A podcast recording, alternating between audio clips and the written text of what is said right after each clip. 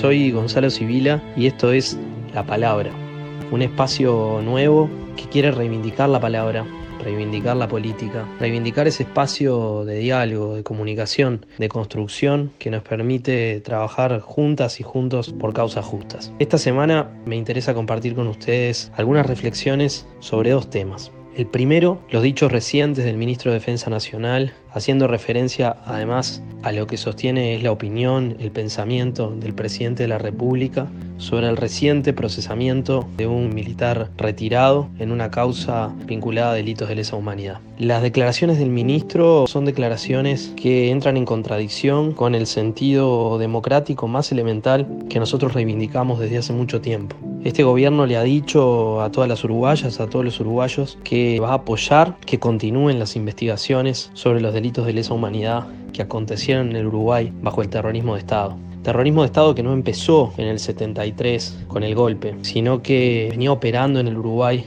desde un tiempo antes. En el marco de esos episodios es que se dio este hecho del asesinato por la espalda, ametrallado, de un prisionero que intentaba huir esposado y sin armas. El ministro sostuvo públicamente que al Poder Ejecutivo, que a él, que al presidente de la República le preocupaba mucho la señal que daba la justicia con este procesamiento. Y lo refirió además al presente y al futuro. Nosotros nos preguntamos, cómo va a apoyar este gobierno que sigan adelante las investigaciones sobre delitos de lesa humanidad. Lo va a hacer dando opiniones, veredictos sobre los fallos judiciales en defensa de aquellos que son procesados por estas causas. ¿Lo va a hacer desde un lugar corporativo o lo va a hacer desde un lugar de representación del conjunto de la ciudadanía y de respeto pleno al Estado de Derecho? No hay dos posibilidades. No hay forma de apoyar la investigación y el esclarecimiento de estos hechos. No hay forma de comprometerse con la verdad y con la justicia diciendo a su vez que la justicia da señales equivocadas cuando procesa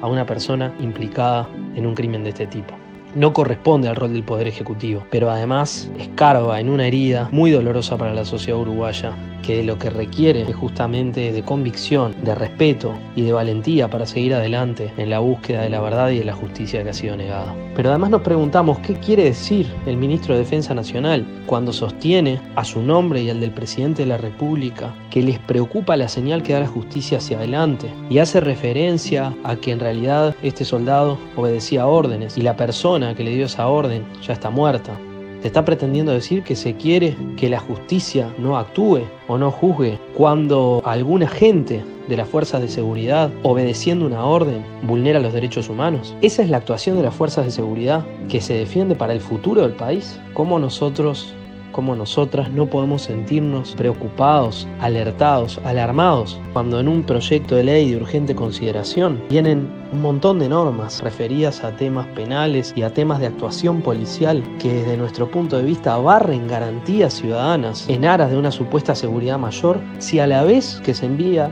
ese proyecto con ese articulado al Parlamento se dan este tipo de mensajes sobre la actuación de la fuerza de seguridad. El ministro insiste, además, en sus referencias a que esta persona procesada es una persona mayor de 70 años y enferma, en la misma línea de discursos que hemos escuchado hace poco tiempo en el Parlamento Nacional, rechazados incluso por algunos actores de la coalición de gobierno, que relativizan la responsabilidad de criminales que por norma del derecho internacional de los derechos humanos, de los parámetros más básicos de ese marco, son delitos y son crímenes imprescriptibles. El Frente Amplio, en su conjunto, le ha reclamado al ministro de Defensa que se rectifique, que se corrija, que dé cuenta de ese error que cometió. Él no solo no considera un error lo que dijo, sino que lo reafirmó y reafirmó que además hablaba a nombre del presidente de la República.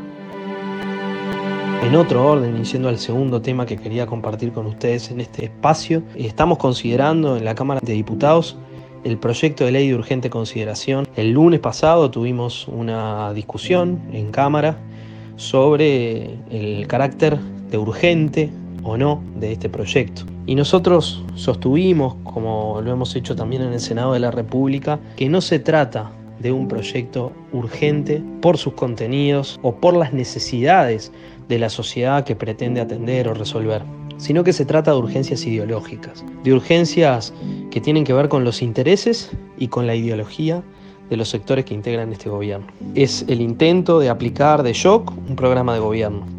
Es cierto que en la campaña electoral se habló del envío de un proyecto de ley de urgente consideración. También es cierto que nosotros denunciamos que allí había un programa oculto, pedimos que ese proyecto se conociera. Se hablaba hasta de la cantidad de artículos que ese proyecto iba a tener, pero no se conocían los contenidos. También es verdad que algunos de esos contenidos se enunciaron de forma genérica en la campaña. Y también es cierto que la gente decidió y mayoritariamente apoyó, respaldó a la fórmula que encabeza este gobierno. Lo que no es verdad es que se hayan conocido los contenidos concretos de ese proyecto de ley en su totalidad. Hay cosas muy importantes del proyecto que no fueron anunciadas. Hay cosas que incluso entran en contradicción con pronunciamientos populares anteriores. Entonces, sostener que el triunfo electoral es un cheque en blanco para hacer lo que se quiera, por el medio que se quiera, no es una afirmación que nosotros podamos compartir. En el debate en Cámara, algunos legisladores del gobierno decían, este sí es un proyecto con temas urgentes, y otros decían, no, es un proyecto que va por un método, por un camino, por un mecanismo de urgente consideración, pero los temas que contiene no son urgentes. En la línea de algo que hace poco tiempo sostuvo un senador del gobierno, lo que es urgente es el mecanismo, que es una suerte de espada de Damocles sobre el Parlamento de la República. Vaya planteo, vaya concepción. Lo cierto es que yo creo que hay un poco de verdad en las dos afirmaciones. Se usa y se abusa de un mecanismo urgente, de un mecanismo que no está concebido para aprobar un programa entero sobre todos los capítulos de la vida del país, de un mecanismo que a texto expreso sostiene la Constitución de la República no puede utilizarse para enviar dos proyectos a la vez. Se abusa de ese mecanismo incluyendo formalmente dentro de un proyecto un montón de proyectos de ley, pero además hay cosas que para la coalición de gobierno sí son urgentes. No son urgentes para la mayoría de nuestro pueblo, no son urgentes para quienes hoy están haciendo cola en una olla popular para recibir una vianda, o quienes hoy no saben si pueden permanecer en su vivienda, o quienes están padeciendo una situación de penuria, de necesidad, de recorte de sus ingresos. No son urgentes para ellos. No son urgentes para la enorme mayoría de los trabajadores y las trabajadoras uruguayas. Pero son urgentes para algunos sectores de poder que componen la coalición de gobierno. Es urgente, por ejemplo, que los empleadores puedan pagar por fuera de los mecanismos de la inclusión financiera. Es urgente que se establezcan algunas disposiciones que permitan que la educación privada, particularmente algunas instituciones de la educación privada, puedan ganar terreno en el sistema de educación nacional. Parece ser urgente para el gobierno también avanzar en el ajuste, avanzar en un montón de normas que aumentan de forma indiscriminada las penas, que reducen los mecanismos y las posibilidades de rehabilitación en el sistema penitenciario.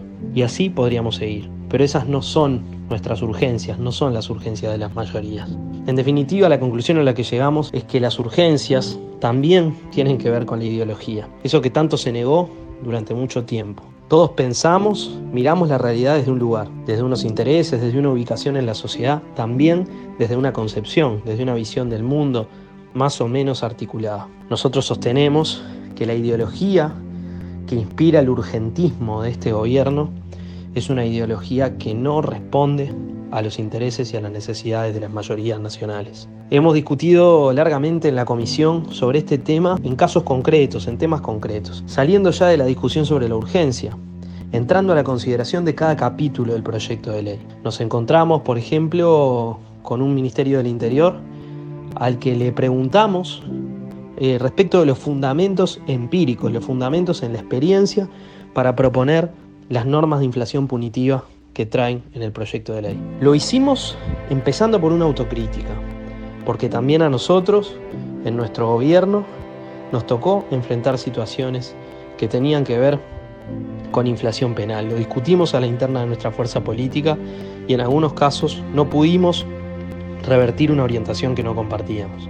Es claro que esto no es lo mismo, es infinitamente más grave, más profundo, pero al margen de eso, la pregunta es qué fundamentos en la experiencia nacional o internacional le llevan al gobierno a afirmar que con esto va a mejorar la situación de seguridad. La respuesta que recibimos es que el fundamento es que la situación es muy grave y que los resultados que se espera obtener o los compromisos que el gobierno está dispuesto a realizar si se aprueba esta norma es hacer lo mejor posible. La verdad es que para nosotros eso no es más que una respuesta abstracta que no da fundamentos reales para llevar adelante medidas que consideramos muy preocupantes porque además de aumentar penas, barren con garantías para los ciudadanos y las ciudadanas. Este no es un problema con los delincuentes, como se dice por ahí.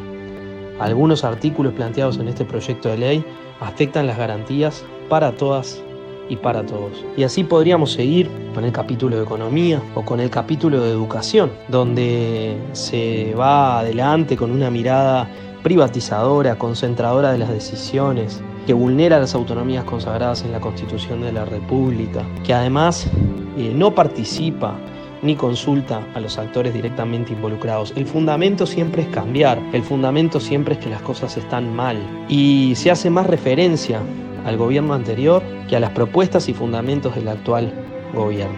Nosotros ya no gobernamos más el Uruguay, lo gobierna esta coalición y hoy tiene que rendir cuentas por las propuestas que trae a consideración. Si efectivamente hay una intención de diálogo y de construcción con otros, el único espacio desde el cual podemos entablar una relación constructiva de elaboración y de propuesta es exhibiendo los fundamentos. Nuestras ideologías son muy diferentes, nuestras visiones del mundo son muy diferentes. Solamente discutiendo sobre fundamentos, sobre propuestas concretas que tengan un basamento en la experiencia, es que vamos a poder avanzar más allá de la retórica o del debate ideológico que algunos durante mucho tiempo dijeron que era estéril pero que hoy es el único debate posible ante proyectos que no tienen fundamentos concretos en la realidad.